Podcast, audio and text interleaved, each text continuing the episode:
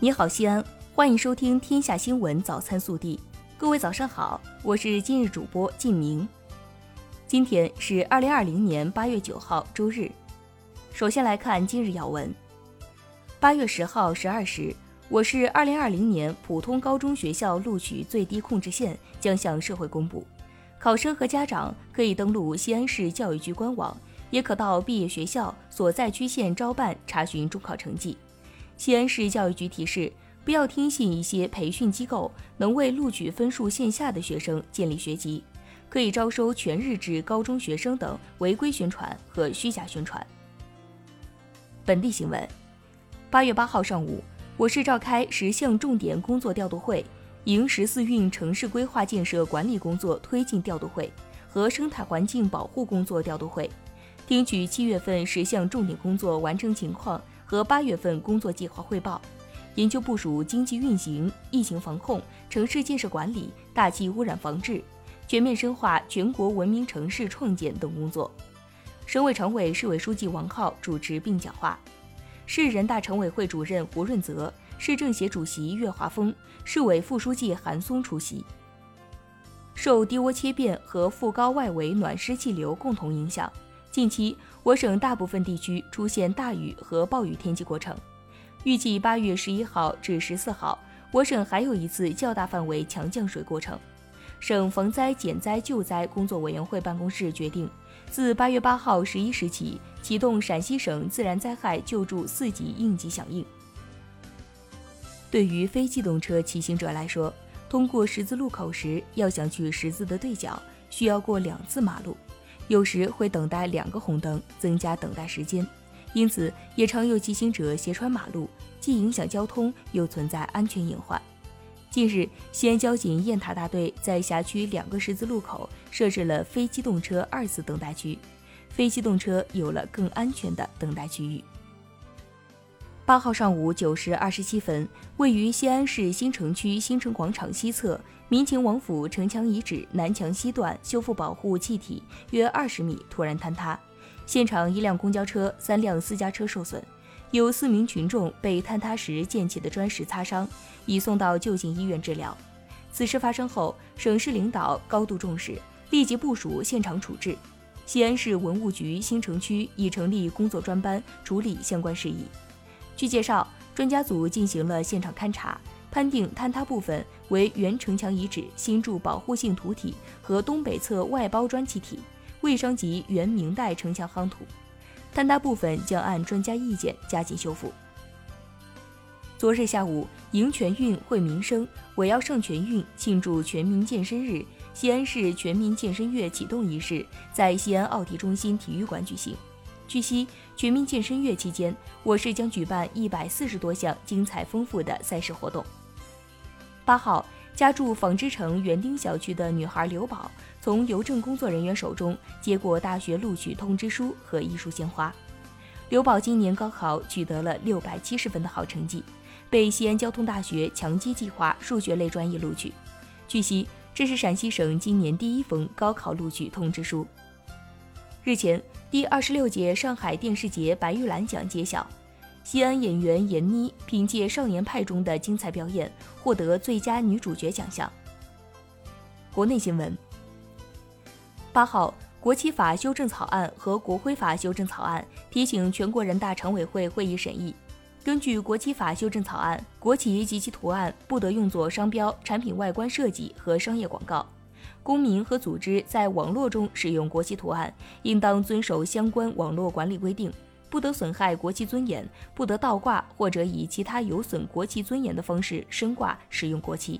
不得随意丢弃国旗。八号。国务院港澳事务办公室、中央人民政府驻香港特别行政区联络办公室、香港特别行政区政府分别发表声明，强烈谴责美国政府宣布对多位中国政府涉港机构负责人和香港特别行政区官员实施所谓制裁。七号，国务院安委办派出六个工作组。赴河北、山西、福建、山东、河南、陕西、云南、贵州、重庆、四川、甘肃等十一个省份和天津、青岛、上海、宁波港等四个重点港口，重点抽查辖区内硝酸铵生产、储存数量大的企业、化工园区和涉及硝酸铵流向的港口货场。预防未成年犯罪法修订草案二次审议稿八号提请审议，草案增加规定，国家加强专门学校建设，对有严重不良行为的未成年人进行专门教育。未成年人有刑法规定的行为，因不满法定刑事责任年龄不予刑事处罚的，经专门教育指导委员会评估，公安机关可以决定将其送入专门学校接受专门教育。中国国家铁路集团有限公司八号消息。截至今年七月底，全国铁路营业里程达十四点一四万公里，其中高铁三点六万公里。今年全国铁路投产新线已达一千三百一十公里，其中高铁七百三十三公里。复旦大学附属华山医院感染科主任张文宏八号表示，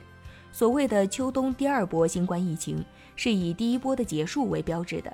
而现在全球范围内第一波并没有结束，目前还是伪命题。得益于比较完整的抗疫策略体系，中国最差的时刻已经过去。内蒙古乌拉特中旗八号发布消息，为切实做好鼠疫防控工作，最大限度地发现传染源，切断传播途径，即日起至十二月三十一号，设立人感染鼠疫疫情防控线索报告奖励，最高奖励二十万元。目前，内蒙古已发生两名鼠疫死亡病例。达茂旗和乌拉特前旗均发布鼠疫疫情三级预警。经连续十六天救治，八月七号在抗洪一线转移群众时落水受伤的莫小池终于脱离危险，病情趋于平稳，从重症监护室转入普通病房。八号，他被授予安徽青年五四奖章。全国优秀人民警察一等功臣，福建省厦门市公安局思明分局巡特警反恐大队四级高级警长陈海洋，二零一八年七月因突发脑溢血昏迷，二零二零年八月五号因中枢循环系统衰竭抢救无效逝世，享年四十七岁。同日中午，厦门同安分局治安大队三级高级警长庄根章在工作岗位上突发疾病，经抢救无效逝世。享年五十九岁。八号，福建泉州晋江市陈埭镇一厂房发生火灾，造成现场七人死亡，一人受伤，经送医抢救无效死亡。该起火建筑共七层，占地面积约三百平方米，过火面积约七百五十平方米。目前火情已被扑灭，起火原因仍在调查中。河北任丘警方八号通报。八月四号凌晨，任丘市发生一起绑架杀人案，目前犯罪嫌疑人已被抓获，案件正在进一步侦办中。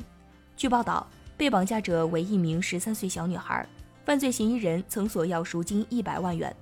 八月六号，警方在一片玉米地发现了女孩的遗体。近日，哈尔滨工程大学一位毕业生发布让爷爷剥碎的视频，引起关注。因疫情原因，小伙子的毕业典礼在家举行。看到孙子研究生毕业，爷爷特别开心，提出拍照纪念一下。孙子便让爷爷剥碎，用视频记录下了幸福的时刻。以上就是今天早新闻的全部内容，更多精彩内容请持续锁定我们的官方微信。明天不见不散。